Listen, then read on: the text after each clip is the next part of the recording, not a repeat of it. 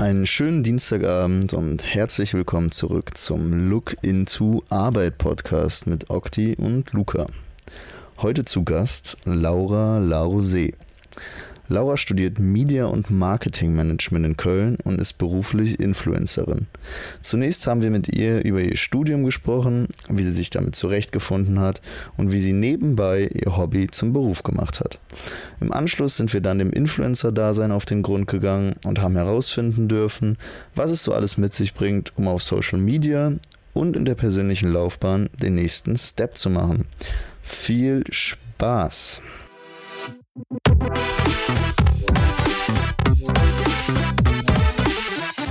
Willkommen, Laura Larosé. Schön, dass du etwas Zeit gefunden hast für uns und dass wir auch alle drei es geschafft haben, uns technisch endlich einzurichten, trotz örtlicher Trennung.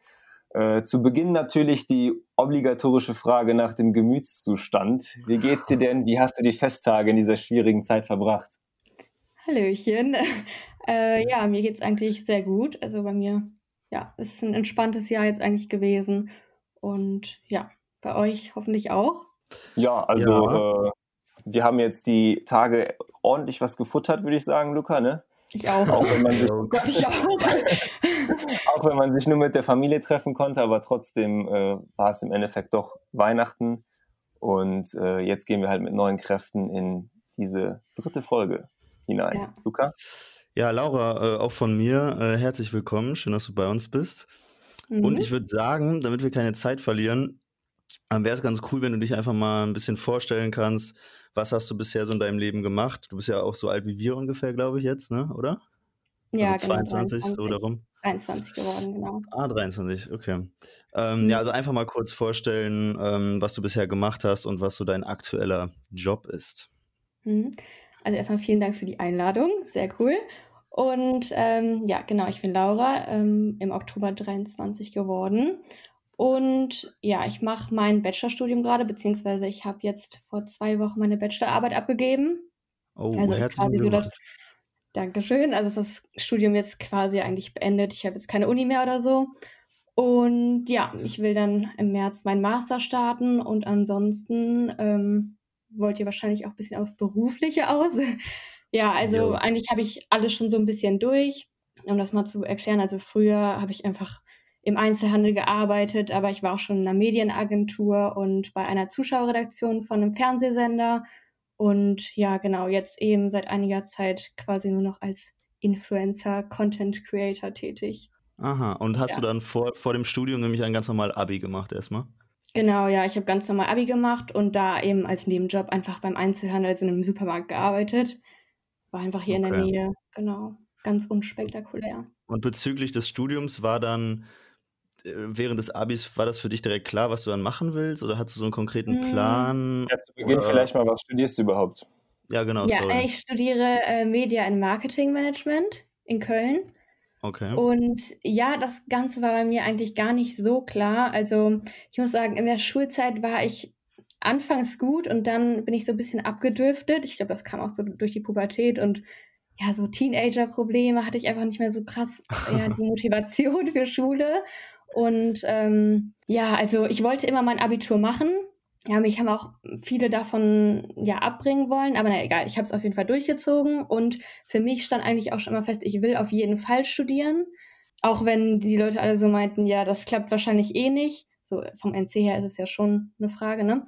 Naja, ja. und dann nach meinem Abitur mh, hm, stand, wie gesagt, für mich fest, dass ich auf jeden Fall studieren möchte die Frage ist halt nur immer, ihr wisst ja, ich wohne ja in Köln und da ist der NC einfach immer sehr hoch, also der ist einfach sehr gut und ich hatte im Ganzen, also war ich halt gar nicht so gegeben. Ich hatte halt nicht so einen krassen NC. Und dann hatte ich natürlich auch irgendwie mega Sorge, weil ich habe hier meine ganzen Freunde, ich habe hier meine Familie und ich bin einfach so, ich will nicht weit wegziehen. So, ich brauche meine Leute so um mich.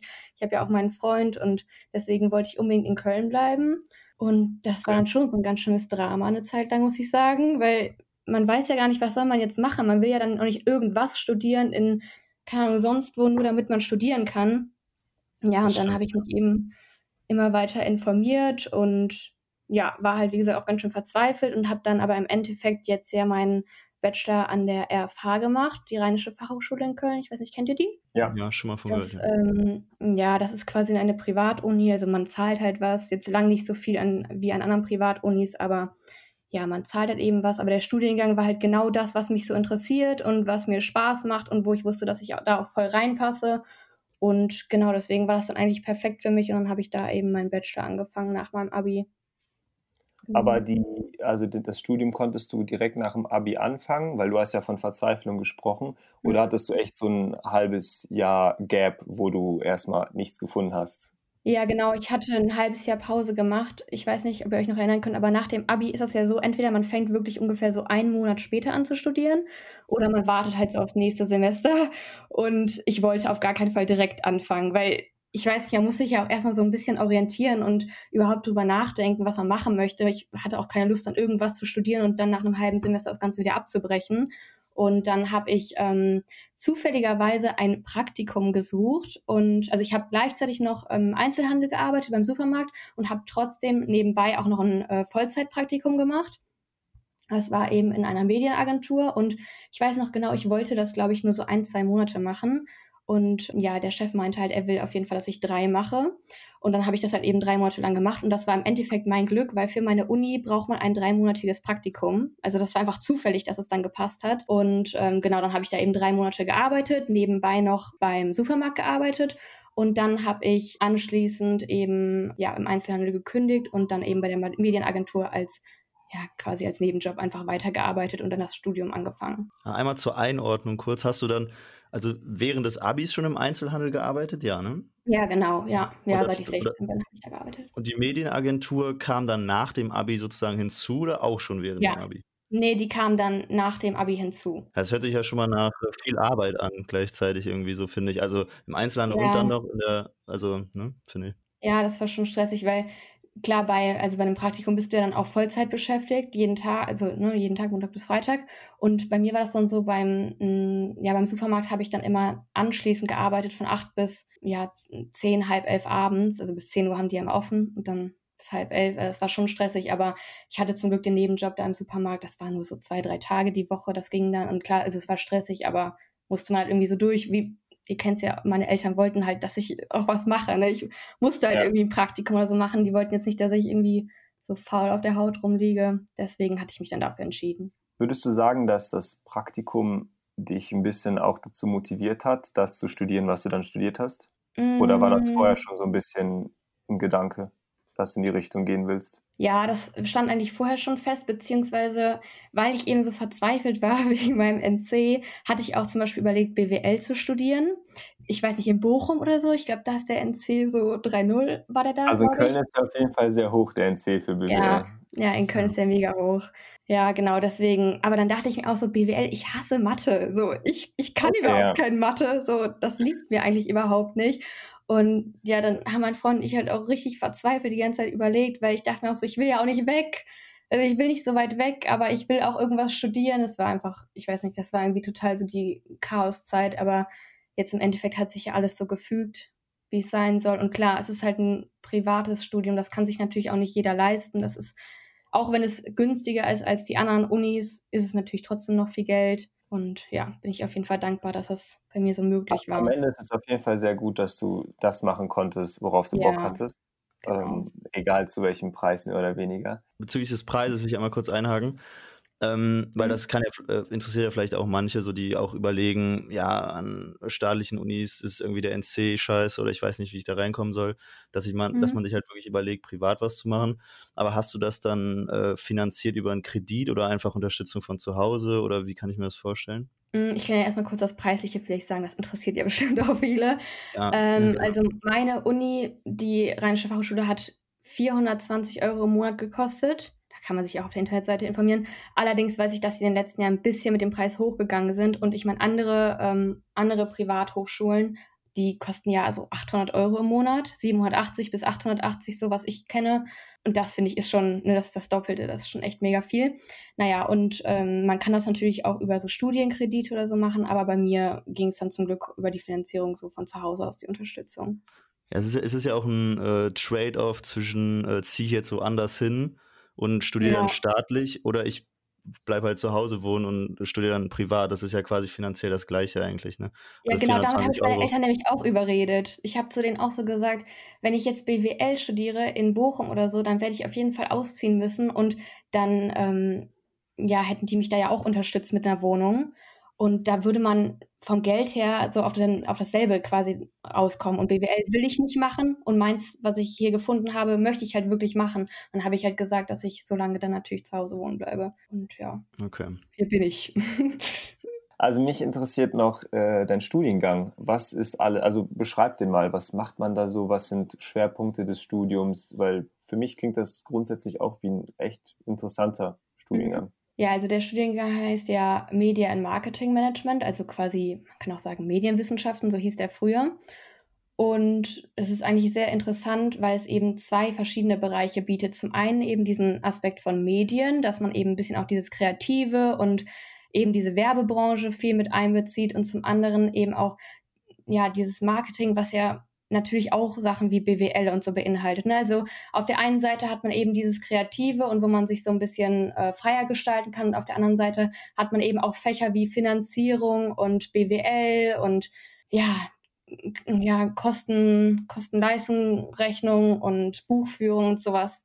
Klar, das ist dann nervig, aber irgendwie ist es natürlich, finde ich, auch gut, dass man eben dieses Know-how dann auch hat, ne? also dass man dieses Wissen dann auch angeeignet bekommt und nicht eben nur dieses andere, weil es gab, also es gibt natürlich an der Uni viele verschiedene Studiengänge und zum Beispiel auch Mediendesign, hatte ich auch kurz überlegt, aber das, ich finde, da bist du sehr eingeschränkt später in deinem Beruf. Also wenn du das wirklich, wirklich gut kannst und da wirklich sehr begabt drin bist, dann finde ich das super, aber ich war da jetzt nicht irgendwie herausstechend gut drin und da ist, also da ist der Markt ja auch wirklich so krass übersättigt, also übersättigt. Und genau, von daher dachte ich, ist das eigentlich eine ganz gute Wahl. So. Und man hat dann eben, ja, wie gesagt, diesen BWL-Bereich und dieses bisschen wissenschaftlichere und eben dieses Kreative. Und das passt dann eigentlich ganz gut. Ich finde es auch ganz, ähm, ganz gut, dass du auch am Anfang gesagt hast, dass dir Mathe halt eigentlich nicht so liegt und du ähm, mhm. deswegen halt kein reines BWL studieren willst, aber dennoch hast du ja jetzt Anteile im Studiengang, die ja. gerade das beinhalten.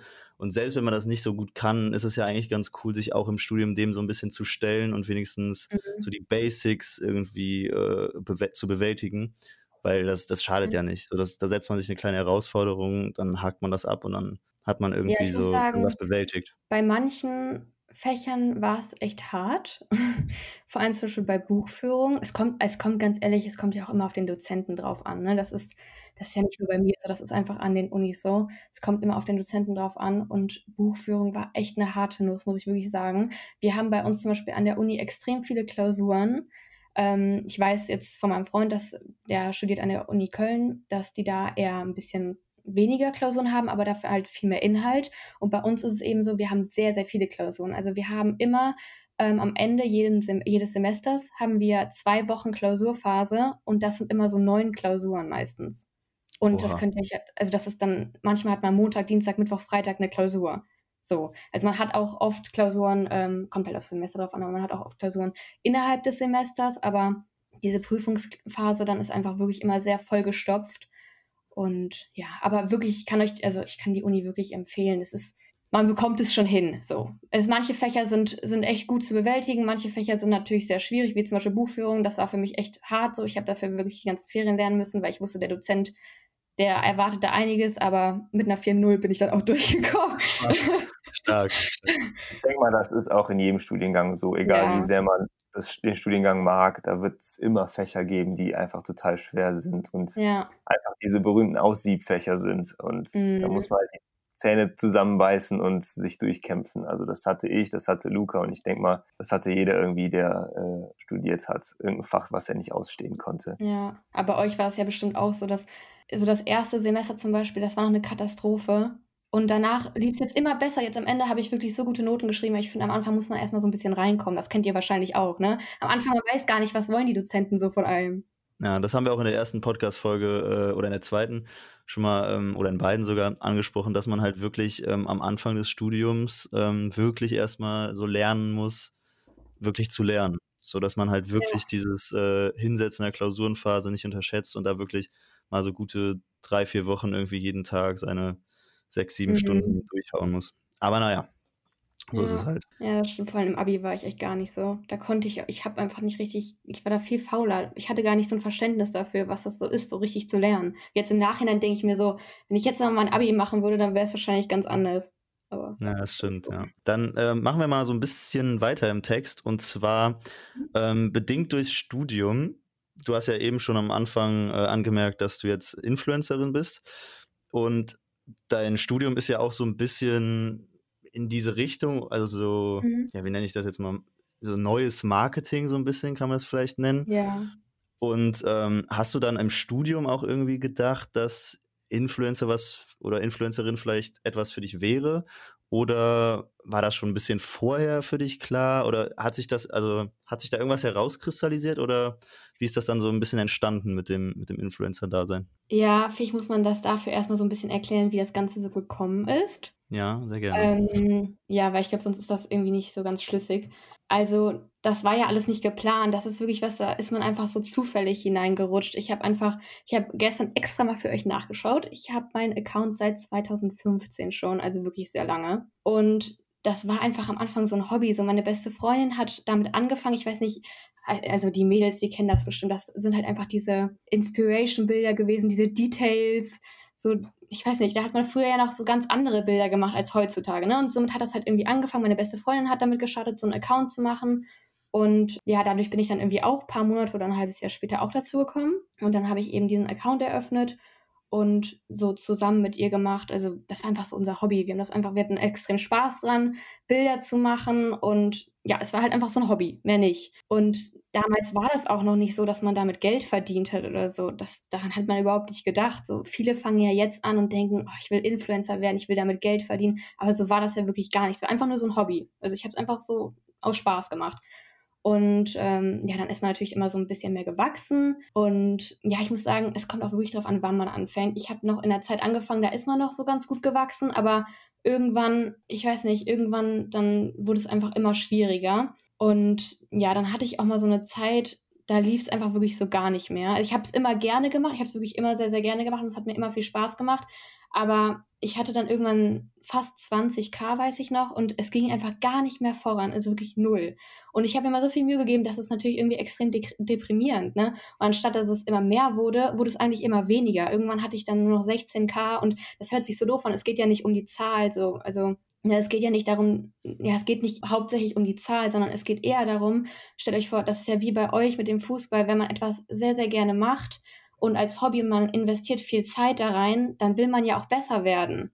So, und wenn man immer auf der Stelle stehen bleibt oder immer weiter runtergestuft wird, das ist total deprimierend. Ne? Das macht einen ja auch irgendwie so ein bisschen traurig, weil man denkt so, ja, man investiert eben so viel Arbeit und Liebe da rein und bekommt irgendwie quasi nicht so zurück sozusagen. Im Gegenteil, es wird einem was weggenommen, mehr oder weniger. Ja, genau. Ne, das hört sich so doof an, weil es geht ja wirklich jetzt nicht um die Zahl, aber in diesem, in diesem Bereich hat das eben einen hohen Wert, so blöd es sich auch eben anhört. Ne? Und ja, ich habe auf jeden Fall weitergemacht, aber ich habe mir auch überlegt, was machst du so? Ich habe überlegt, ob ich einen neuen Account starten soll, weil ihr kennt das ja mit dem Algorithmus. Ich dachte halt so, vielleicht bin ich da so drin gefangen, ich komme da einfach nicht mehr raus, ich, vielleicht muss ich einfach neu starten. Habe halt auch mit meiner besten Freundin viel so drüber geredet und mir halt auch viele Gedanken gemacht. Und im Endeffekt, ja, irgendwann habe ich dann angefangen, einfach täglich zu posten. So wirklich, das ist wirklich, ich habe einfach täglich gepostet. Ich habe täglich Stories gemacht und ich habe täglich ein Bild äh, hochgeladen. Das hört sich auch so blöd an, aber wisst ihr, wie, was das für ein Druck ist, jeden Tag ein Bild online zu stellen? Wirklich, das, ich meine, man sieht ja auch nicht jeden Tag gut aus. Man hat auch nicht jeden Tag Lust, Bilder zu machen. So, ne, klar macht mir Spaß, aber ich laufe auch gerne mal gammelig rum. So, ich will ja nicht jeden Tag irgendwie Bilder machen. Naja, egal, ich habe das dann auf jeden Fall durchgezogen, habe wirklich jeden Tag ein Bild online gestellt und ich glaube, dann war das mit dem Algorithmus so ein bisschen durchbrochen. Also dann bin ich das erste Mal, also das habe ich dann ein, zwei Monate durchgezogen und erst nach diesen ein, zwei Monaten hat man so einen Erfolg gesehen und man ist wieder gewachsen. Und wirklich, das war so ein, war so ein gutes Gefühl, ne? Weil man so lange, ich wirklich, ich stand bestimmt auf diesen 16k bestimmt ein, zwei Jahre. Es war wirklich sehr, sehr lang.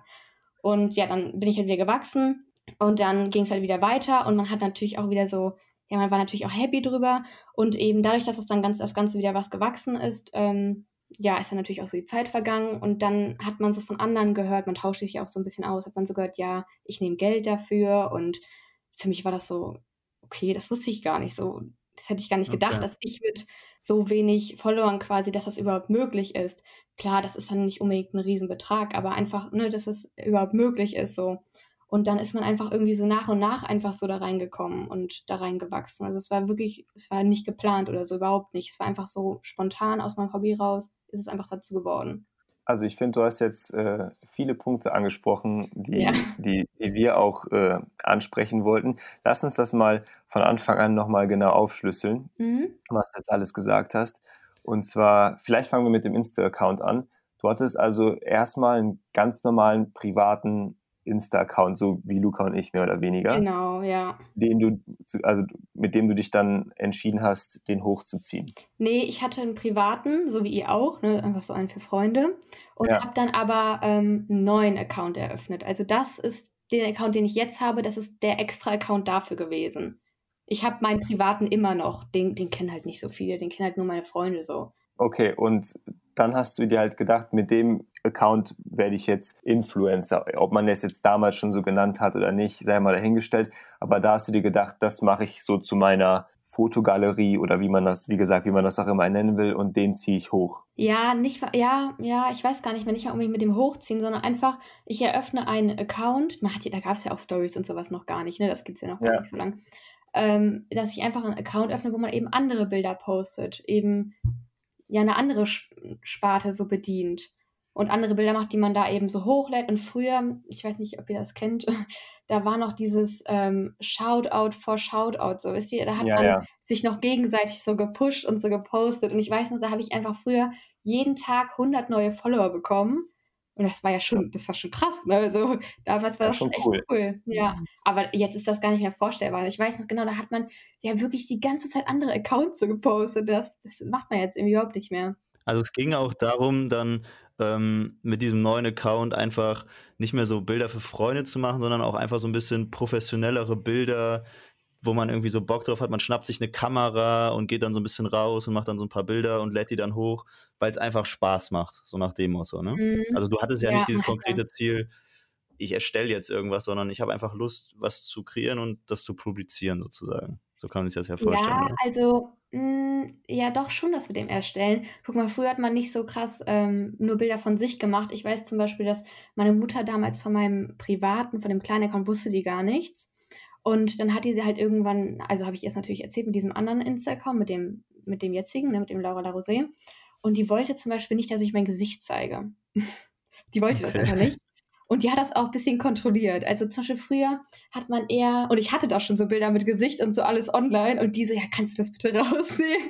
So, und, und ähm, ja, ich habe, also früher hat man eher, das war nicht so wie jetzt, sondern früher hat man eher Bilder von, zum Beispiel habe ich ein Bild von einem Eistee gepostet oder von einem Bikini, der schön mit Deko und so, wisst ihr, oder so schönen Schminkprodukten. Das waren eher so die Bilder, die man früher gemacht hat. Und ja, also gar nicht so von sich, sondern eher nur so von, ja, mal natürlich von Outfits, aber da musste auch nicht das Gesicht drauf sein. Es konnte auch nur so bis zum Hals abgeschnitten sein vom Outfit oder eben, ja, so Detailbilder. Genau.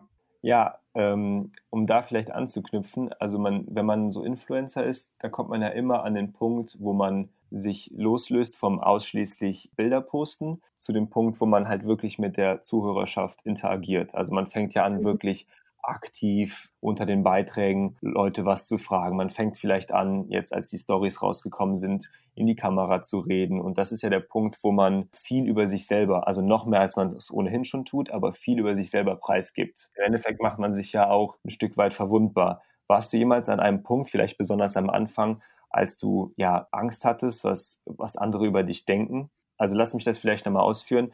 Äh, viele, vor allem junge Menschen, fürchten sich ja irgendwie enorm auf Social Media zu posten, weil die einfach, wie gesagt, haben, Angst haben, gejudged zu werden von anderen. Besonders von Leuten aus dem, aus dem eigenen Umfeld. Wenn man noch relativ klein ist und versucht, so einen Account groß zu ziehen und noch nicht so diese, diese Bestätigung bekommen hat, dass man das, was man macht, wirklich gut ist, fürchtet man sich ja vor allem, dass Leute aus dem direkten Umfeld sagen, oh Gott, schau mal, die will jetzt auch so eine Influencerin werden, was ist mit der, noch so eine, die gibt's ja wie Sand am Meer, so total negativ behaftet, mhm. wenn du mhm. verstehst, was ich meine. War ja, das jemals ein Thema für dich, dass du, dass du dachtest, was denken andere über mich? Mm, ehrlich zu sein, eigentlich gar nicht. Also erstmal das mit diesem, dass man so denkt, ja, jetzt noch so eine Influencerin, so war das früher eh nicht, weil es das ja dann noch nicht so gab. Und meine Freunde wussten eigentlich immer, was ich mache und bestimmt haben irgendwelche so darüber, also jetzt nicht unbedingt Freunde, sondern einfach so bekannt oder Leute, die einen halt kennen, hm, auch mal da so schlecht drüber geredet, aber ich mache mir da eigentlich gar keinen Kopf drum, habe ich auch nie. Und ich habe auch nie so eine so eine negative Erfahrung gemacht, um ehrlich zu sein. Also bei mir war es eher so, dass meine Freunde das vielleicht mal, also dass sie es lustig fanden und dass sie es so ins Lustige gezogen haben, aber nie irgendwie böse gemeint oder ich finde, man kann sich da immer unterhalten. Da habe ich bestimmt auch, auch, dann sehr Glück gehabt. Aber ähm, ich meine, zum Beispiel, mein Freund kennt ihr ja auch und das war ja damals mein bester Freund. Der fand das auch lustig. Der hat da auch Späße drüber gemacht, aber das war nie irgendwie böse gemeint. Ich habe es auch nie böse aufgenommen von irgendwem. Und ja, eigentlich habe ich da nie so wirklich, also ich verstehe das total, dass viele das da Angst vor haben, dass man da so negative Erfahrungen machen könnte und dass Leute da auch drüber sprechen. Ich meine, das geht ja vielen so, wenn die vielleicht mit YouTube oder irgendwie sowas anfangen, ne, dass dann die Leute so im Umfeld negativ drüber reden. Ich habe da wirklich Glück, dass es jetzt nie so war, aber ich kann es auf jeden Fall voll nachvollziehen. Aber ganz ehrlich, ich würde einfach dann weitermachen und darauf scheißen. So, ist doch egal, was die sagen. Ich finde, man muss das selber, man muss das selber dafür entscheiden. Und ich finde, man muss auch ein Typ dafür sein. Also man muss ein Typ dafür sein, dass man sich auch gerne präsentiert und dass man gerne Sachen von sich preisgibt und sich vor die Kamera stellt und so. Ne? Also man muss einfach irgendwie auch so ein bisschen dafür gemacht sein. Definitiv. Also ich finde aber diese, diese Unsicherheiten, die die Leute dann mit sich bringen, kommen ja vor allem auch so aus der Schulzeit vielleicht, dass, dass ja. man Angst hat, am nächsten Tag in die Schule zu gehen und alle Leute haben irgendwas gesehen im Netz, was man gepostet hat und reden dann negativ drüber. Man kennt das ja von Jugendlichen, die Spiegelbilder posten nur mit dem Handy vorm Gesicht oder einen ja. Katzenfilter benutzen und total Angst haben, sich einfach auf Social Media zu zeigen, mhm. aus Angst vor der Meinung anderer. Und das ist eben ein sehr guter Punkt bei dir, finde ich, dass das für dich nie ein Thema war, weil es gibt halt Leute, denen ist das eben scheißegal und die machen das und ich denke mal, der Erfolg spricht dann auch für sich. Aber ähm, hast du, du hast es jetzt vielleicht schon ein bisschen angeschnitten, dass du noch nicht so viele Erfahrungen damit gemacht hast, aber hattest du schon mal Wurdest du schon mal konfrontiert mit Hate, so wirklich, von anonymen Leuten, also nicht aus dem direkten Umfeld, aber dass Leute vielleicht einfach ja gemeine Sachen äh, in die DMs schreiben oder unter Bilder? Mm, also klar kommt auch mal eine negative Nachricht vor, aber ich muss auch da sagen, eigentlich auch sehr selten. Ich glaube, ich bin wirklich, ich meine, mein Instagram-Account ist ja jetzt nicht mega krass groß und erfolgreich so. Ich habe jetzt 42k, das ist ja, es ist nicht schlecht, aber es ist ja jetzt nicht so, dass ich äh, 500.000 Follower habe. Und ich glaube, ich bin auch ein Mensch, hm, ich polarisiere nicht so krass. Und ich glaube, das ist auch ein Punkt, weshalb ich auch nicht so mega groß bin. Ich bin nicht so, dass man so negativ über mich redet oder so. Ich glaube, ich bin so, ich bin so ganz lieb und nett auch. Also wisst ihr, ich bin nicht so, dass ich so krass anecke. Und Leute, die anecken, die bekommen natürlich auch oft öfter mal Hate, aber ähm, die sind natürlich auch immer interessant und viel im Gespräch und das ist ja eigentlich auch gut so für dieses Business. Ne? Also es hat natürlich negative und positive Seiten. Zum Beispiel, ähm, also nur mal noch mal ganz kurz auf das eben zurückzukommen, habe ich ja auch erst so vor einem halben Jahr mit YouTube angefangen oder vor ein paar Monaten. Und ganz ehrlich, das war auch was, da habe ich mir so, da habe ich mir sehr lange drüber Gedanken gemacht. Also ich hatte das schon jahrelang, meinte meine Schwester immer, ich soll das doch machen, aber ich dachte mir auch immer so, ah, ich weiß nicht, da dachte ich mir dann schon so, ja, was denken denn die anderen und ist das nicht komisch und nicht das auch noch und so, ich weiß nicht. Und dann habe ich das gemacht und ich meine, da, da wachse ich wirklich sehr, sehr, sehr, sehr langsam, was aber auch okay ist. So, es ist eben so und es ist auch okay.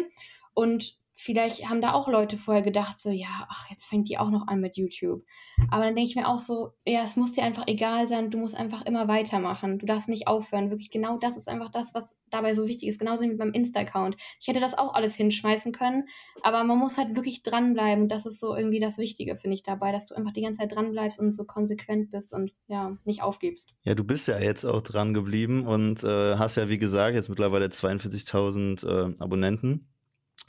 Und dahingehend hätte ich jetzt äh, mal eine Frage, weil du, ich verfolge dich ja auch hin und wieder und mhm. äh, sehe ja, dass du täglich wirklich da ähm, am, am Posten bist und Stories, Beiträge, tralala.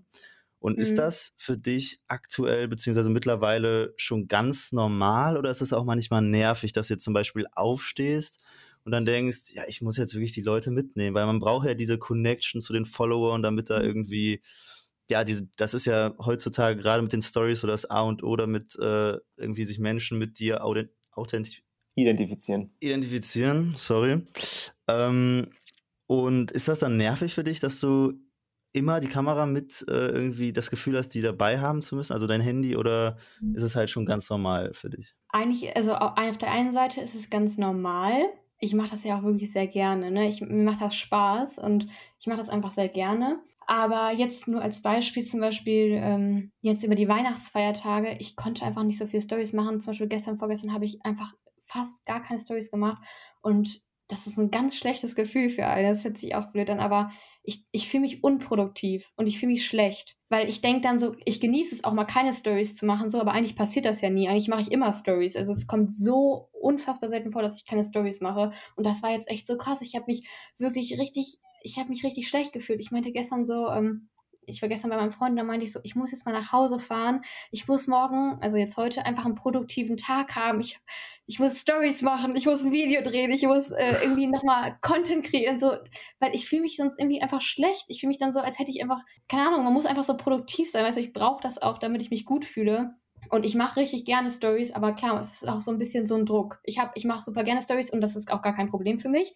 Also ich zeige gerne so Sachen und ich habe auch eigentlich immer was, was ich so zeigen kann, aber ja, man hat halt natürlich immer so den Gedanken, ähm, dass man eben was hochladen muss. Zum Beispiel, wenn ich dann, ich, ich würde jetzt nicht, ich habe, also ich habe kein Problem damit, mich auch ungeschminkt in meinen Stories zu zeigen.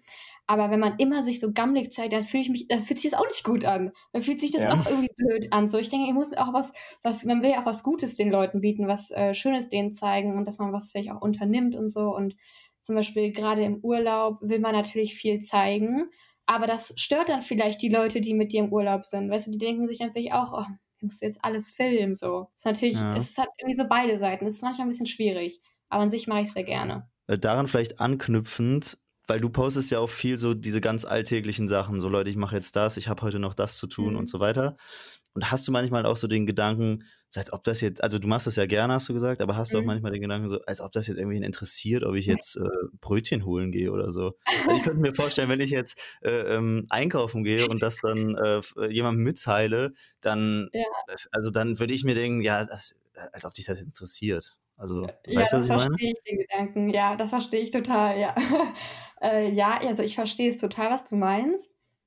Aber weißt du, was ich finde? Ich finde, ich mag gerne so alltägliche Sachen und ich finde, das macht einen Menschen nahbarer und ich finde, man verfolgt einen nur gerne, ja, wenn man ein bisschen das Gefühl hat, man kennt denjenigen und so ein bisschen so ein, also man braucht einfach einen persönlichen Bezug zu jemandem, damit er dich auch gerne verfolgt. Wenn ich jetzt immer nur keine Ahnung, was für tolle Sachen mache, wie ich im Urlaub bin, wie ich im Flieger sitze oder sonst was, das, also das, damit kann man sich doch nicht identifizieren. Das ist genauso bei mir wie wenn Blogger immer zeigen, was sie anhaben und dann denke ich mir, wow, das sieht aber toll aus. Dann gehe ich auf den Link und dann kostet der Mantel 500 Euro. Dann denke ich mir so, ich brauche bei der doch gar nicht mehr gucken. So, das kann ich mir eh nicht leisten. Das, das finde ich, da verliert man einfach so das Interesse und ich mag wenn so Sachen so alltäglich sind und selbst dann eben das Brötchen holen. So, ich glaube gar nicht, ne? ich zeige total auf, dass ich so, dass ich so bestimmte Brötchen hole, die ich so gerne mag. Ne? Ich glaube gar nicht, wie viele Leute mir dazu schreiben. Ne? Da schreiben mir Leute täglich, die haben sich jetzt auch mal die Brötchen geholt und die finden die so super lecker so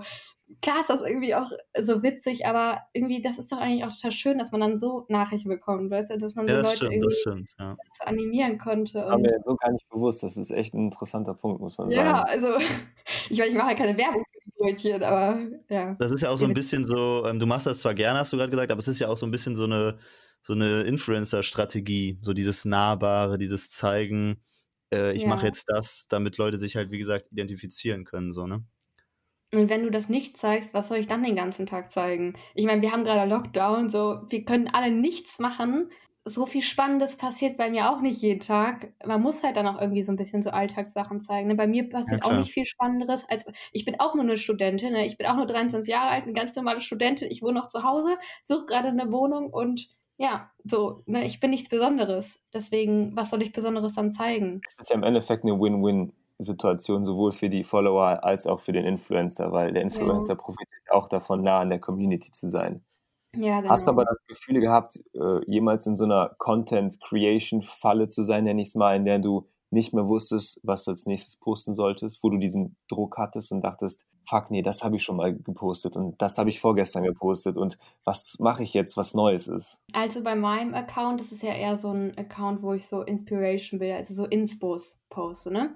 Und ich, also seitdem ich eben da wieder so gewachsen bin, ist mein Feed um ehrlich immer sehr gut durchplant. Also ich habe meinen Content eigentlich geplant bis Ende Januar und ich habe alles schon fertig. Wow. Das so, okay. Weil, also, ich, warte, ich kann es gleich erklären. Aber es ist wirklich so, bei diesen Infobildern kommt es extrem darauf an, dass der Account schön ist und dass er eben schön anzusehen ist. Also, dass alles zusammenpasst, sei es farblich und also, dass einfach alles sehr abgestimmt ist. Ne? Und wirklich, wenn das Feed nicht 100% zusammenpasst, so von den Farben her, dann, dann macht das einen unglücklich. Das hört sich auch total blöd an, aber das macht einen dann so unruhig, wenn ich dann auf mein Feed gehe und ich, ich sehe, das passt nicht zusammen.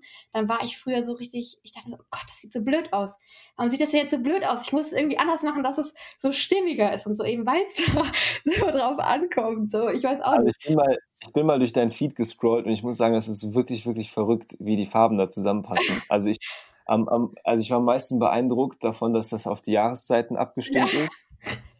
Und es, und es gibt einfach keinen Cut zwischen Weihnachten, also zwischen Winter und Herbst.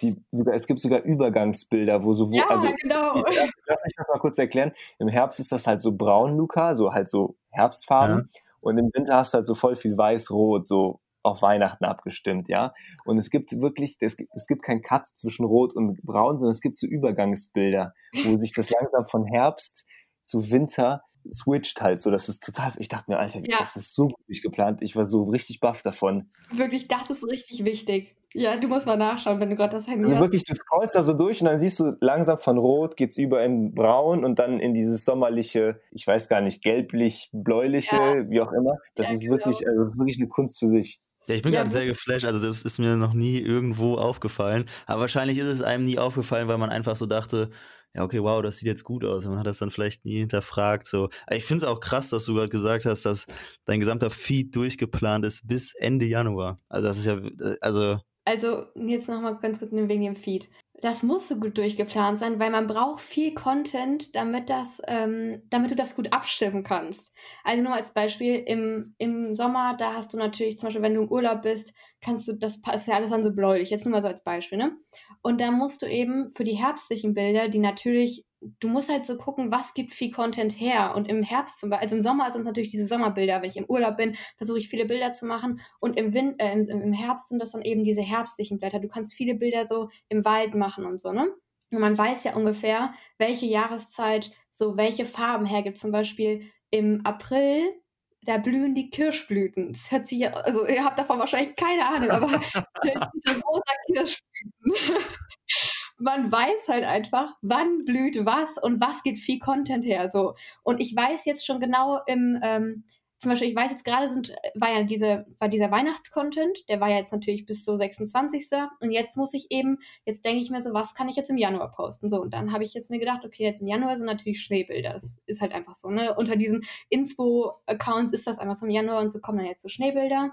Und ähm, dann war ich eben vor zwei Wochen oder so, war ich in Feldberg am Taunus. Ich weiß nicht, kennt ihr das? Da hat es halt auf jeden Fall total viel geschneit. Dann haben wir halt richtig viel, also haben meine beste Freundin und ich sind halt dahin gefahren, haben richtig viel Content gemacht. Wirklich stundenlang haben wir dann halt Bilder gemacht. Das komplette Auto war voller Koffer und so, voller Klamotten. Und wir haben vorher natürlich alles abgesprochen, damit die Sachen auch zusammenpassen von den Farben her. Und ähm, ja, dann weiß ich jetzt also, okay, es sind jetzt Winterbilder geplant. Und mein, mein Weihnachtsfeed ist natürlich auch so rötlich. Dann habe ich natürlich erstmal so ein bisschen so rote Klamotten mitgenommen, damit diese Weihnachts-, diese Schneebilder mit den Weihnachtsbildern, damit da halt so ein guter Übergang ist, ne? damit das dann so ein bisschen, ja, so ein bisschen rötlich und so weiter, dass halt einfach alles gut zusammenpasst. Und dann macht man sich halt Gedanken, was danach kommt und muss das halt einfach immer so ein bisschen aufeinander abstimmen, damit das halt einfach hübsch aussieht so. Und man weiß halt immer, wann blüht was wann gibt was viel Content her und wenn du halt eben viele Bilder auf, auf, Vorrat hast, dann kannst du das immer gut. Man hat so eine App, ne? Man hat so eine App dafür. Da lädt man alle Bilder hoch. Da sieht man, also man sieht sein aktuelles Insta-Feed und man lädt alle Bilder, die man gerade zur Verfügung hat, hoch, die man noch posten möchte. Dann kannst du die so wie Memory, du kannst die so verschieben und kannst gucken, was sieht am besten zusammen aus. Damit du die Reihenfolge drauf hast, mehr oder weniger. Ja, genau, damit man halt genau sieht, wie sieht es am besten aus? Wie ist der Übergang am besten? Was, welches Bild passt neben welches am besten? So halt. Du hast gerade gesagt, um, damit im Januar Winterbilder vorhanden sind, seid ihr irgendwo hingefahren, wo es äh, geschneit hat. Das heißt, mhm. ihr nehmt auch, ähm, ich sage jetzt mal extra, also in Anführungszeichen extra äh, weite Wege auf euch, um Bilder zu posten, also Bilder zu äh, kreieren für Instagram. Also was jetzt quasi ja. zeigen würde, dass da schon einiges hintersteckt äh, und nicht mal eben einfach so ein Bild gemacht wird und dann ist es ready, sondern das ist halt wirklich äh, ähm, mit Arbeit verbunden. So, ne? Also ihr fahrt extra irgendwo hin, um was zu kreieren. Ja, auf jeden Fall. Ich habe wirklich Glück, dass ich und meine beste Freundin das ja beide machen. Und klar, eigentlich wären wir letztes Jahr auch nach Italien, wir wären nach Paris und so. Das war, das sind einfach so Content-Reisen. Wir, klar ist es da schön und wir genießen da auch so die Zeit, aber man fährt da einfach in erster Linie hin, einfach um Content zu kreieren. Weil du musst ja immer was Neues bieten und du musst immer irgendwie was, es muss schön aussehen, es muss, und ganz ehrlich, unter den Leuten, also unter den Bloggern, ich äh, habe da niemanden, den ich nicht mag oder so, also ich verstehe mich damit vielen gut und ich kenne auch ein paar persönlich, aber wenn zum Beispiel ich jetzt letzte Woche Schneebilder gemacht habe und das poste, dann denken sich die anderen Leute auch, oh Gott, die war da jetzt schon, ich muss auch schnell hin. Es ist halt einfach so, okay, so wer postet ja. zuerst die Bilder? Es ist einfach so. Letztes Jahr im Winter ähm, waren einfach alle in London. Alle haben London-Bilder gepostet und ich war wirklich in London, weil nicht wegen Content, also klar auch, aber meine Schwester hatte halt ein Auslandssemester gemacht und ich war aber, ich war ganz kurz vor Weihnachten da. Da waren einfach alle schon da und alle hatten schon diese London, diese typischen London-Weihnachtsbilder gepostet, ne? Klar habe ich sie dann auch noch gepostet, aber dann denkt man sich auch so, okay, jeder hat sie schon gepostet, so. Es ist halt so, wer zuerst kommt, hat halt auch so ein bisschen mehr Glück. So blöd okay. Und diesen Content, die, über den wir jetzt ganz viel gesprochen haben, den produziert man ja, einerseits haben wir ganz am Anfang gesagt, weil es Spaß macht und weil es irgendwie Bock macht, aber ja auch, weil, ähm, weil man es machen muss, hast du jetzt hin und wieder so ein bisschen äh, gesagt. Und da stellt sich mir oder uns jetzt auch die Frage so, das Ganze hat ja auch so ein bisschen so einen finanziellen Hintergrund. Also es ist ja äh, ein Job, so ne? ein mhm. richtiger Job. Und ähm, den Content, den, den man dann produziert, wie würdest du das sagen, produziert man mehr Content für irgendwelche Firmen, um dann quasi am Ende des Tages äh, einen finanziellen Wert davon zu äh, tragen oder auch einfach nach wie vor viel just for fun? Mm, also alles in allem würde ich sagen, ist es natürlich einfach mein Hobby. Also es ist absolut mein Hobby und es macht mir total viel Spaß. Und ich mache es so für mich, einfach weil es mir Spaß macht. Aber mm, ich meine, für die Bilder, die ich poste, bekomme ich ja nichts, außer es ist eine Kooperation. Und Kooperationsbilder das ist natürlich auch bei jedem unterschiedlich. Ne? Manche gehen mehr Kooperationen ein, manche gehen weniger Kooperationen ein. Ich zum Beispiel bevorzuge eindeutig Story-Kooperation. Ich mag das einfach lieber. Zum einen, ja, zum einen ist es so, wenn zum Beispiel jetzt mein ganzes Feed voller Schneebilder ist und jetzt kommt eine Firma und die will eine, eine Haarkooperation mit mir, da muss ich dann, und dann, die wollen einen Post, da muss ich ein Bild machen mit einer Haarkur. Dann denke ich mir so, das ist, das ist manchmal einfach ein bisschen schwierig einzubinden. Und wenn das dann wieder nicht reinpasst, dann bin ich wieder so unzufrieden. Wisst ihr, ich meine? Mhm. Und ja. ich mag Story-Kooperationen sehr, sehr gerne, weil ich finde, das ist authentischer. Ich finde, das kann man einfach besser einbinden. Klar, Story-Kooperation, da bekommt man nicht so viel für, für wie für einen Post. Ist ja auch logisch. Ne? Eine Story ist schneller gemacht.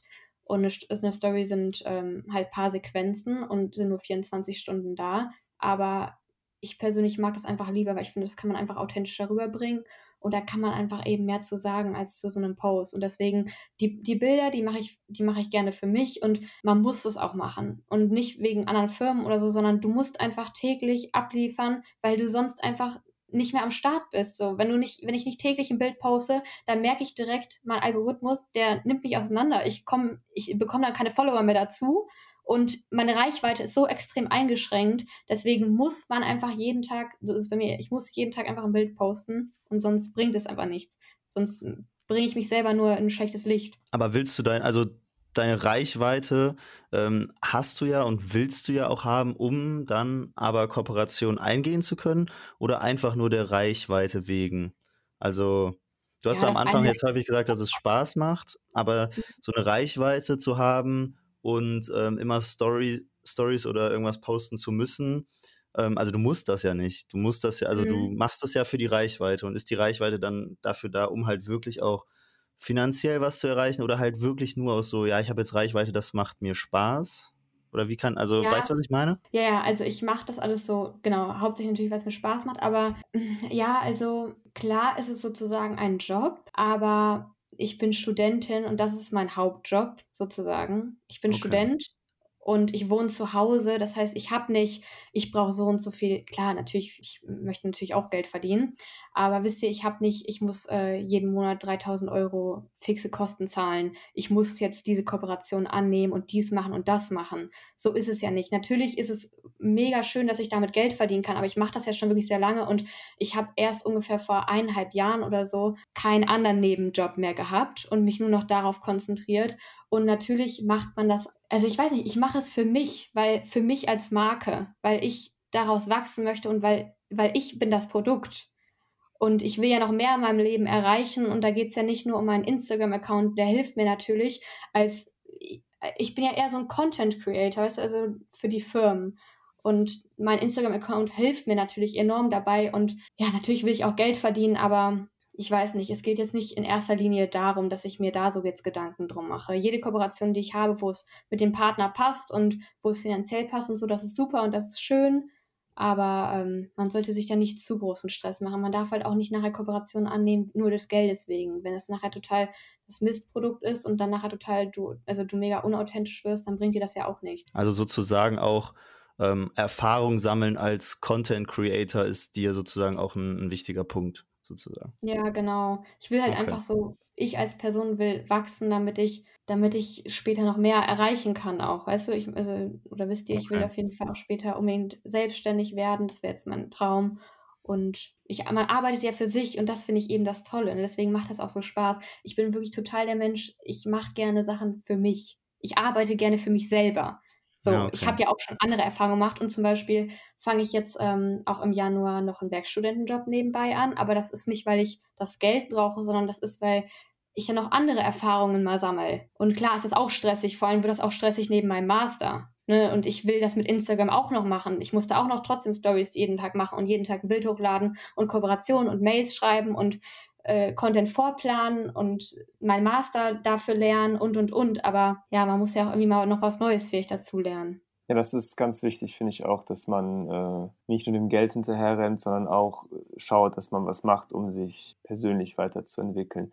Ich habe Ja. noch eine Frage zum, zu den Unternehmenskooperationen und zwar äh, würde mich mal interessieren, wie oft treten Unternehmen an dich heran mit, mit, Mhm. mit, äh, mit Jobs? Also ich kann mir darunter nämlich absolut gar nichts vorstellen und ähm, natürlich musst du uns, uns jetzt kein Geld nennen, aber könntest du mit 40.000 Followern jetzt davon leben? Angenommen, du würdest nicht bei Mama wohnen, Mhm. sondern du hättest jetzt eine normale Studentenwohnung, vielleicht eine WG. Also würdest du damit über die Runden kommen? Oder bräuchte man da schon, müsste man da schon, ein, ich setze es jetzt mal in Anführungszeichen, größerer Influencer sein? Ich denke, man, man könnte bestimmt alles, wenn man alles annimmt, aber ich könnte es jetzt nicht. Okay, Also zum Beispiel, ich suche ja jetzt auch eine Wohnung und ich will ja auch ausziehen und so, aber ich werde trotzdem auf jeden Fall noch unterstützt von meinen Eltern. Und es ist auf jeden Fall, es ist so gut verdientes Geld. Man verdient natürlich, es weiß ja jeder, dass man damit sehr, sehr gut verdienen kann.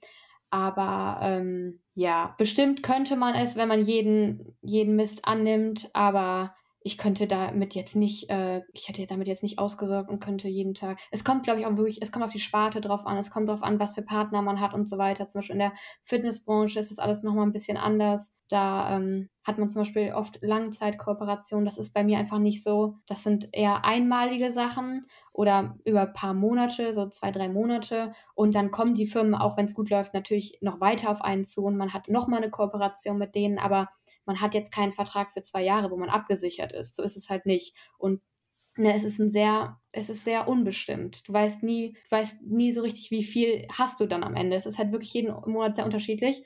Und ähm, äh, was hast du noch gefragt? Irgendwie mit wie oft die an dich herantreten? Ach so, genau. Äh, und das ist auch sehr unterschiedlich. Also ich würde sagen, manchmal bekommt man am Tag zehn Mails, manchmal drei, manchmal zwei. Also es ist wirklich ganz unterschiedlich. Und viele Firmen, also manchmal, es kommt ja auch darauf an, wie seriös sind die Mails. Auf manche antworte ich überhaupt nicht und man kann auch nicht auf alles antworten. Manche lösche ich direkt, wenn das total unseriös ist, dann was soll ich dann darauf antworten? Aber ansonsten, es ist viel, es ist nicht so, dass die Firmen dir schreiben und sagen, die wollen zwei Posts, zwei Stories, ah, so und so viele Sequenzen und die geben dir so und so viel dafür. Sondern es ist eher, die schreiben dir erstmal eine Mail, die die wahrscheinlich gleichzeitig an 20 andere auch noch geschickt haben. Man merkt das halt direkt, ne? Und dann fragen die, sagen die erstmal, ja, dein Account gefällt mir so gut und ja, die, die machen halt klar, dass sie eine Zusammenarbeit wollen. Aber bis es zu, sein, zu einer ja, Zusammenarbeit kommt, muss halt noch viel gemacht werden. Also das sind einfach viele Mails, die hin und her geschrieben werden. Und man muss ja auch erstmal gucken, wollen die überhaupt was zahlen? Viele Firmen wollen gar nichts zahlen. Und früher habe ich ja auch, früher habe ich auch einfach nur die Produkte genommen und war dankbar, habe mich total gefreut. Aber so sehe ich das heute nicht mehr, weil sagen wir mal, du bekommst einen Pullover, also so wie ich das jetzt sehe, ist, sagen wir mal, du bekommst einen Pullover geschenkt für 20 Euro und du zeigst den. Dann zeige ich, also dann würde ich das jetzt machen, dann zeige ich den 40.000 Menschen und das Instagram ist einfach, das ist Werbung wie auch Fernsehwerbung. Das ist einfach so das neue Medium. Und für Fernsehwerbung bezahlt man uns so viel Geld. Ne? Also wenn man das runterrechnet, dann müssten die auch was zahlen. Also sagen die zahlen nichts, dann ist das nicht dieser Pullover von 20 Euro, der bei denen runtergeht, sondern es ist nur der Produktionswert. Ne? Wie viel haben die in der Produktion für den Pullover bezahlt? Zwei Euro? So, nur als Beispiel. So muss man es sehen. Ne? Man, man darf es nicht wenn du eine Uhr bekommst für so und so viel Geld, du musst es halt immer so ein bisschen realistischer sehen, das Ganze. Und klar, wenn mir Sachen super gut gefallen, man bekommt die zuschickt, dann kann man die natürlich auch zeigen, ohne dafür Geld zu bekommen. So klar, aber man muss halt so ein bisschen, ja, man muss das Ganze halt so ein bisschen abwägen. Man muss auch nochmal ganz klar differenzieren, dass äh, die 40.000 Leute auf deinem Account natürlich nochmal viel mehr wert sind an Reichweite im Vergleich zu, den, zu derselben Anzahl an Menschen, die man übers Fernsehen erreichen würde. Mhm. Weil auf deinem Account sind es natürlich 40.000 Leute, die beispielsweise Mode interessiert sind. Ne? Wenn, ja. du so eine, wenn, wenn, wenn du so eine Ad im Fernsehen schaltest, dann adressierst du ja von den 40.000 Leute erstmal 20.000 Leute, die das gar nicht interessiert. So. Ja, aber zum Beispiel, so darf man dann auch wiederum nicht denken, weil zum Beispiel, wenn ihr mir zum, jetzt folgt, was interessiert euch das, wenn ich euch einen Lippenstift zeige? Gar nichts. So, das bringt der Firma ja auch nichts. Und genau aus diesem Grund hat man auch immer ein Media Kit und äh, das Media Kit, das beinhaltet einfach die ganzen Insights. Das ähm, beinhaltet zum Beispiel, wie eine Kooperation aussehen könnte und wer mir folgt, das kann ich ja genau sehen, wie viele Männer sind das, wie viele Frauen, woher kommen die. Wenn die Leute aus Israel kommen, dann bringt der deutschen Firma das ja quasi auch nichts, nur als Beispiel, ne? Ja. Und ähm, genau deswegen schickt man eben auch immer dieses Media Kit mit. Und klar, mir folgen 42.000 Leute, aber das sind ja auch nicht alle Leute, die ähm, bei denen das Ganze ankommt. Ne? Es wird nicht jedem angezeigt und nicht jeder interessiert sich dafür. Es muss halt, da, darauf wird das halt das Ganze runtergebrochen. Und ähm, ja, ich kann ja, also zum Beispiel mal, es gibt ja auch so ein paar Preise, die, die so Durchschnittswerte sind. Das muss ja jetzt nicht stimmen oder so, aber man sagt ja zum Beispiel auch, der TKP-Preis, also der Tausender Kontaktpreis bei einer Story-Sequenz, 15 Sekunden sind das, ähm, dass der so bei 50 bis 75 Euro liegt. Okay. Also sagen wir, mir würden 1000 Euro zugucken bei meiner Story und ich mache die für die Firma, dann könnte man für die 15 Sekunden 50 Euro nehmen. Das sagt man so, aber ne, es kommt ja immer darauf an, was dann bei rumkommt. Ne? Das ist jetzt wirklich nur so ein Wert, wo man sich eben so ein bisschen dran aufhält und den man so als Richtwert hat, aber das heißt ja auf gar keinen Fall, dass es bei rumkommt. Das ist halt auch immer Verhandlungssache, es kommt ja auch immer auf die Firmen drauf an und wie man sich selber anstellt. Wir reden ja aktuell nur von Product Placements, aber treten Unternehmen auch an dich heran und wollen dich als Model für ihre Website? Ja, ich hatte das auch mal. Also einmal bisher, dass wir äh, für eine Boutique so ein Fotoshooting hatten, einen Tag lang. Ich bin ja jetzt kein typisches Model oder so, ne, gar nicht. Ich bin jetzt auch, also, ne, ich, das mit Insta, das ist ja super und so, aber ich bin ja jetzt kein Model und ich habe auch auf gar keinen Fall die Maße von einem Model, aber genau, das war auf jeden Fall trotzdem sehr, sehr cool. Geht's, es geht ja darum, dass du auf Instagram ja beweist, dass du vor der Kamera äh, ja. dich präsentieren kannst und das mhm. kann ja schon genug sein, dass du in irgendwas reinfittest von einem Unternehmen, irgendeine Vorstellung. Ich weiß ja nicht, ja. wie das da abläuft, aber offensichtlich, ja, offensichtlich hat es ja einmal geklappt. Ja, genau, wir hatten das mal für eine Boutique, das war auch sehr cool, weil das einfach, also habe ich ja auch schon angesprochen, dass meine beste Freundin das ja auch macht. Und wir posten natürlich auch viele Bilder so zusammen. Das, das kommt einfach immer gut an, so Bilder mit der Freundin und es macht natürlich auch Spaß und das ist ja auch logisch, ne, wenn man so zusammen Bilder macht, nimmt man das Stativ schnell mit und dann macht man halt ein paar Bilder zusammen.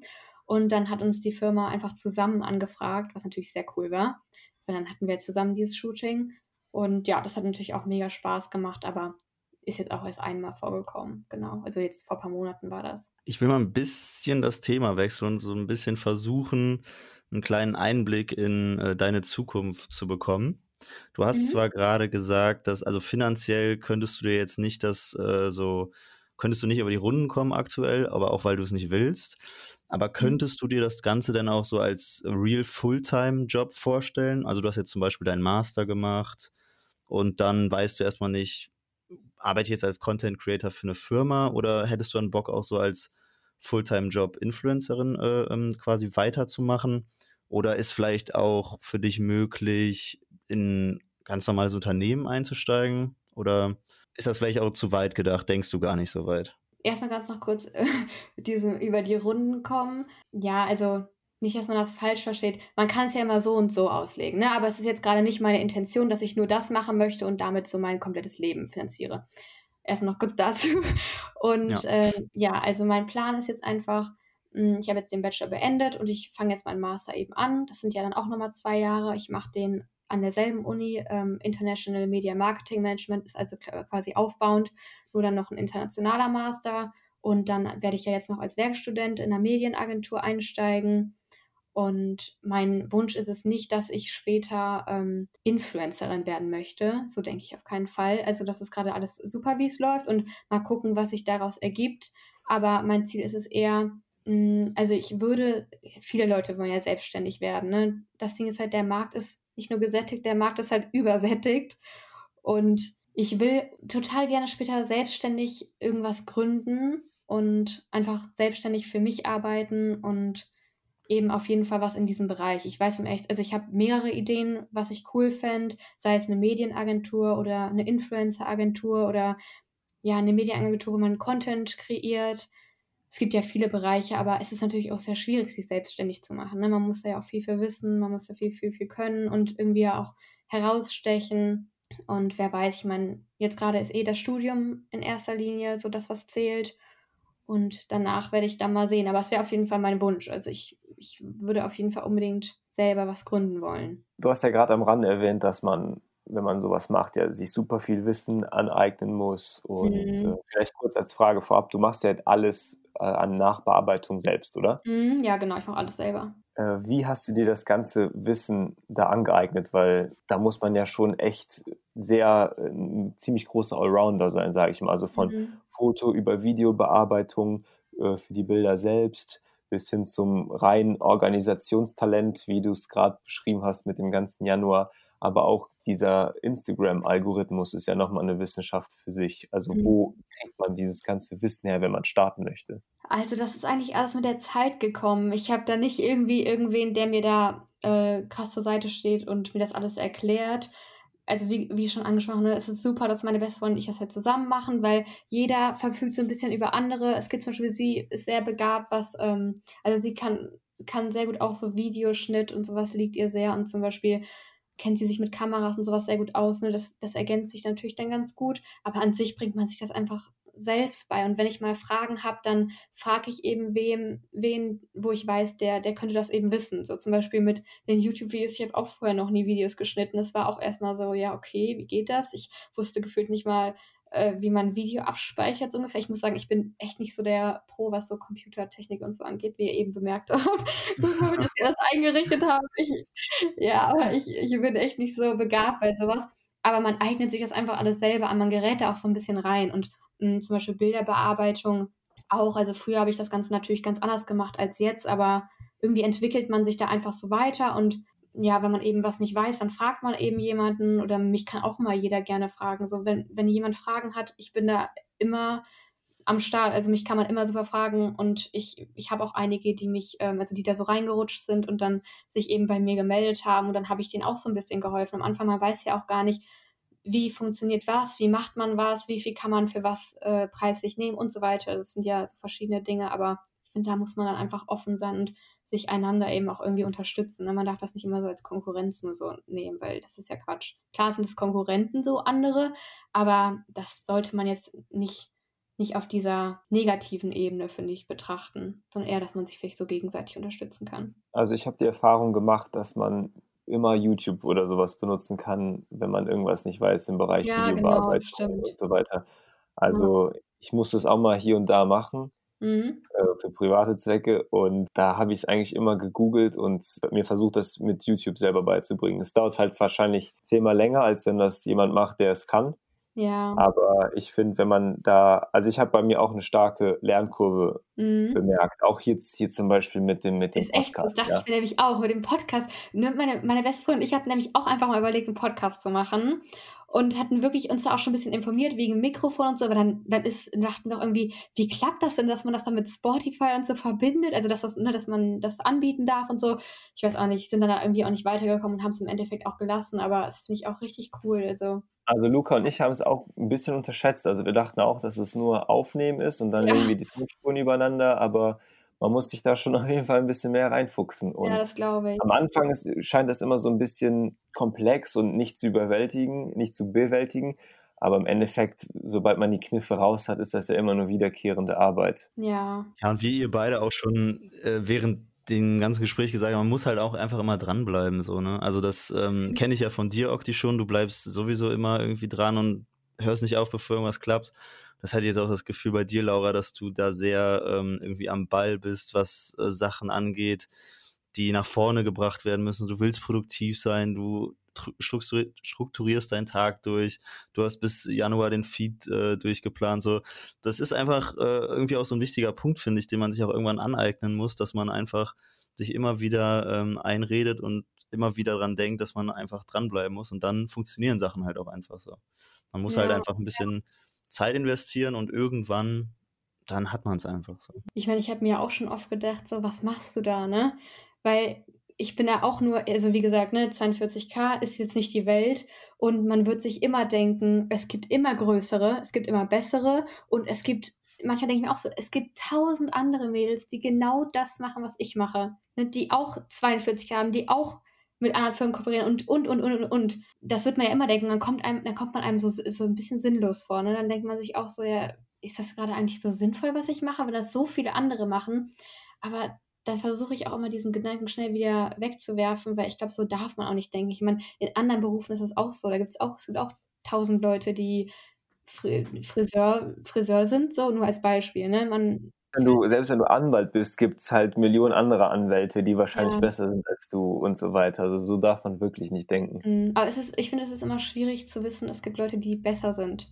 Wisst ihr, ich meine? Ich will, natürlich will ich mehr wachsen und ich will größer sein, aber man, ich weiß nicht, man muss halt wirklich einfach so denken, auch wenn jemand damit zum Beispiel anfangen möchte, dann könnte ich demjenigen wirklich einfach nur raten, dran zu bleiben. So, man darf echt nicht aufgeben. Ich meine, das mit meinem YouTube ist auch noch so klein, aber egal, egal, auch wenn ich dafür zehn Stunden in der Woche investiere, um jede Woche ein blödes Video da online zu stellen, egal wie viel Arbeit das ist, und wenn sich das nur zwei Leute angucken, dann, dann also tun sie nicht, aber nur als Beispiel, ne, dann ist es eben so. Oder wenn sich das nur tausend Leute angucken, dann ist es eben auch so. Irgendwann, irgendwann wird es bestimmt mehr. So, man muss halt immer dranbleiben und dann wenn du nicht dranbleibst, hast du ja auch gar nicht die Chance, dass es größer wird, ne?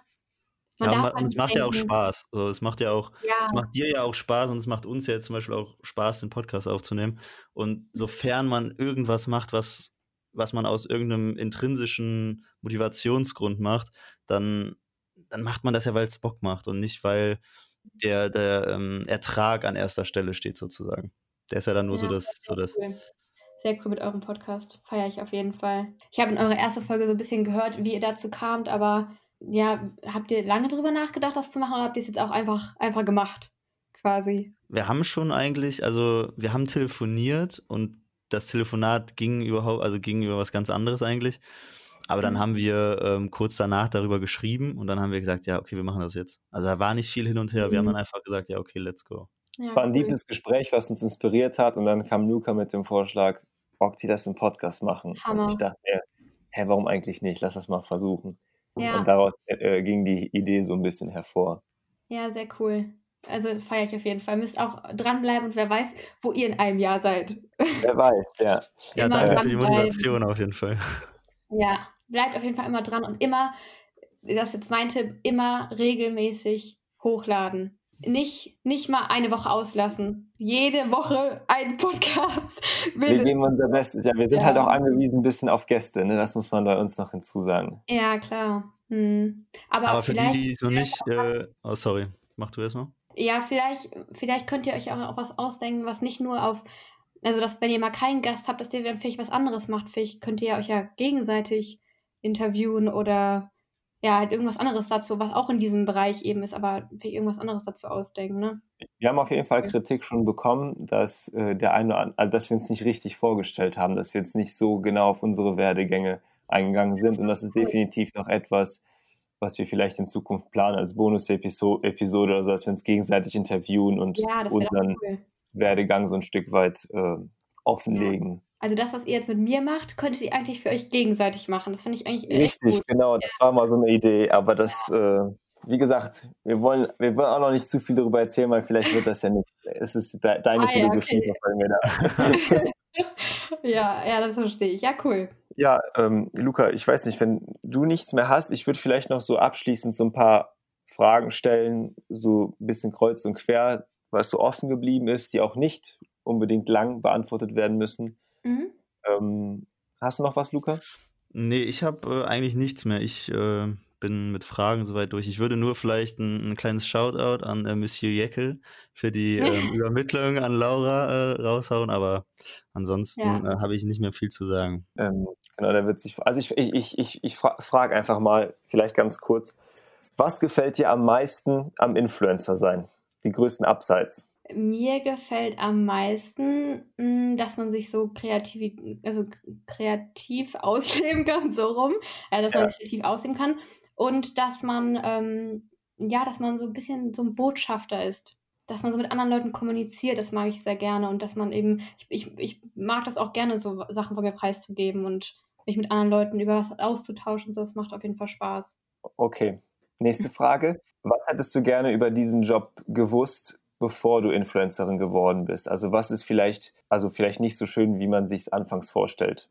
Ich, ich habe eigentlich wirklich keine negativen Aspekte. Das, was ich gerne vorher gewusst hätte, ist, dass ich von Anfang an ähm, hätte aktiver sein müssen und eben nicht erst nach ein paar Jahren darauf gekommen wäre, wie wichtig das ist, so dran zu bleiben und ja, immer, immer aktiv zu sein. Das hätte ich gerne vorher gewusst. Ich glaube, das hätte mir sehr weitergeholfen. Aber ansonsten, ich habe wirklich, ich habe keine negative Erfahrung, so was ich dazu sagen kann. Man muss halt wirklich, man muss gucken, wenn man, es können, hätte ja auch sein können, dass ich viele negative Kommentare bekommen würde. Ich habe Glück, dass ich es jetzt nicht habe, es, aber es hätte ja sein können. Und zum Beispiel bei mir ist es echt so, wenn ich da mal einen negativen Kommentar bekomme, nehme ich mir das zum Beispiel sehr zu Herzen, weil ich das gar nicht gewohnt bin. Ich weiß, ich, ich kenne das ja gar nicht und ich bekomme wirklich nie, nie negative Nachrichten. Und wenn da mal eine kommt, dann ist es ganz schlimm für mich, ne? Weil ich das halt, ich kann das dann nicht ab, weil ich es nicht gewohnt bin. Ich muss mich auch immer rechtfertigen. So, man, muss halt, man muss immer so ein Typ dafür sein. Okay, das lassen wir vielleicht mal so stehen. Ja. Ähm, nächste Frage. Was rätst du jemandem, der gerade anfängt? Du hast es vielleicht schon ein bisschen angeschnitten mit Mhm. Geduld und dass man einfach dran bleibt. Ja, genau. Einfach, dass man, dass man dran bleibt und nicht aufgibt, dass man aktiv ist und am besten, man muss sich halt, man muss halt eigentlich aus der Masse herausstechen. Wie gesagt, der Markt ist so krass übersättigt, was Influencer angeht. Jeder will das ja machen und jeder versucht's und man muss halt Mehrwert bieten für andere. Okay, nächste Frage. Wie, wie wichtig ist Equipment für guten Content? Ich habe das Gefühl, viele sind so gefangen in, in, in, so, einem- in so einer Schleife von, ich fange nicht an, weil ich habe kein gutes Mikro oder ich kann jetzt keine Bilder machen, weil ich habe keine geile Kamera. Mhm. Äh, wie wichtig ist das für dich? Und beschreib mal vielleicht so ein bisschen deine Equipment-Historie. Ja. Womit hast du angefangen und hast, hast das Gefühl, dass du erfolgreicher wurdest, als du gutes Equipment hattest oder eher nicht? Ja, also ähm, ich finde, da braucht man sich gar keinen Kopf machen. Ich zum Beispiel habe natürlich auch mit Handybildern angefangen. Dann hatte ich ähm, eine Kamera, dann habe ich zwischendrin auch mal wieder Handy gemacht und jetzt mache ich wirklich nur mit der Kamera und ich mache auch meine YouTube-Videos mit einer Kamera und ich habe auch die ganzen ähm, Programme, die was kosten, aber ähm, ich kenne genauso welche, die haben über 100k Follower, also sind wirklich viel größer und die machen alle Bilder mit dem Handy. So, also es geht wirklich so oder so. Aber für mich persönlich, man muss es auf keinen Fall, jeder, der anfangen kann, kann genauso gut mit dem Handy anfangen. Vor allem das iPhone hat ja so eine krasse Qualität mittlerweile, ne? Aber zum Beispiel bei mir persönlich ist es so, meine Bearbeitungsfilter also ich finde, Bearbeitung sieht auf Handybildern ganz anders aus als auf Kamerabildern. Bei meinen Filtern zum Beispiel ist es extrem so. Und ich lege sehr viel Wert darauf, dass es sehr gute Qualität ist und dass es extra Equipment ist, weil ich finde, es ist auch nochmal was anderes, wenn du einer Firma ein Bild bieten kannst, was mit dem Handy gemacht ist oder eins, was mit der Kamera gemacht ist. Ne? Wenn du sagst, ja, ich habe es mit dem iPhone, ich weiß nicht, ich finde, das ist immer was anderes. Genauso ähm, schneide ich zum Beispiel meine Videos auch schon mit äh, Premiere Pro. Ich weiß nicht, ob ihr das kennt, aber das ist eben von auch. Adobe, ja. Genau, von Adobe. Und das ist natürlich auch ein komplexeres Programm. Und es gibt natürlich auch iMovie auf dem MacBook, was viel einfacher ist. Und ich kenne zum Beispiel viele YouTuber, die auch sehr, sehr erfolgreich sind, ähm, die iMovie benutzen. Aber ich finde, du kannst das alles, du kannst damit anfangen, ist alles super. Aber nur so für mich persönlich, ich benutze lieber Sachen, die ein bisschen ja, qualitativ hochwertiger sind. Da ist eine, die hat eine halbe Million YouTube-Follower und schneidet noch mit iMovie. So, klar geht ja. das, ist natürlich kein Problem, aber man will sich ja auch so ein bisschen herausfordern, oder? Also man will ja auch so ein bisschen was dazulernen. So, wenn ich jetzt zu einer Marketingagentur komme und dann sage, ich kann nur iMovie, hm. Da sind die Adobe-Programme also, schon sehr gefragt. Ja. Ähm, aber man kann immer anfangen. Du benutzt okay. das ganze Adobe-Paket, wie heißt das? Creative genau. Cloud oder sowas. Ne? Genau, ne? ja. Also das ist ja, glaube ich, so Lightroom mhm. etc. Man hat auch noch andere Programme. Ne? An meinem Handy habe ich auch noch einige Programme, die leider was kosten, die ich aber wirklich brauche. Aber gut, im Endeffekt glaube ich, dass man da halt hineinwächst, wie du schon genau, beschrieben hast. Mega. Man fängt vielleicht ja. mit iMovie an, mit einer Handykamera.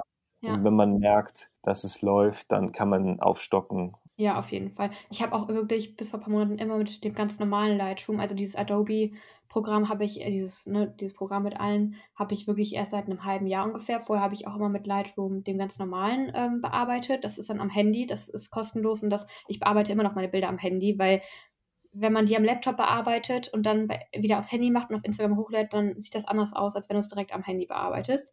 Naja, aber darum geht es nicht. Ähm, aber ich habe mir das dann auch erst gekauft, weil ich eigene äh, Filter erstellt habe. Und da braucht man halt diese Pro-Version vom Lightroom, weil man das halt am Laptop okay. macht. Ja. Ja, dann hätte ich äh, mein ganzes Pulver verschossen, Luca. wenn du auch nichts mehr hast. Wie gesagt, ich habe auch kein, kein Pulver mehr an Fragen äh, zur Verfügung.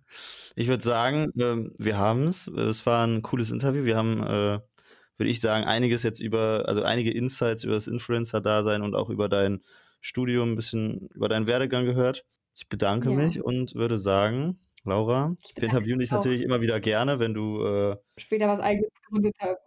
Genau, zum Beispiel das. Und ja. ähm, genau. Ja, auf jeden Fall noch ganz wichtig, folgt Laura gerne auf Social Media, wenn ihr mehr über sie erfahren wollt. Ich denke mal, wenn ihr Fragen habt, könnt ihr auch gerne schreiben. At Laura Larosé mit zwei E hinten. Wir verlinken den Namen auch nochmal in der Beschreibung. Ich verlinke euch dann auch in meiner Story. Wir freuen uns drauf. Und äh, ja. in diesem Sinne danken wir Laura. Danken wir dir, Laura, für deine Zeit und selbstverständlich den Zuhörerinnen und Zuhörern zu Hause fürs Zuhören. Ja. Macht's gut. Macht's gut.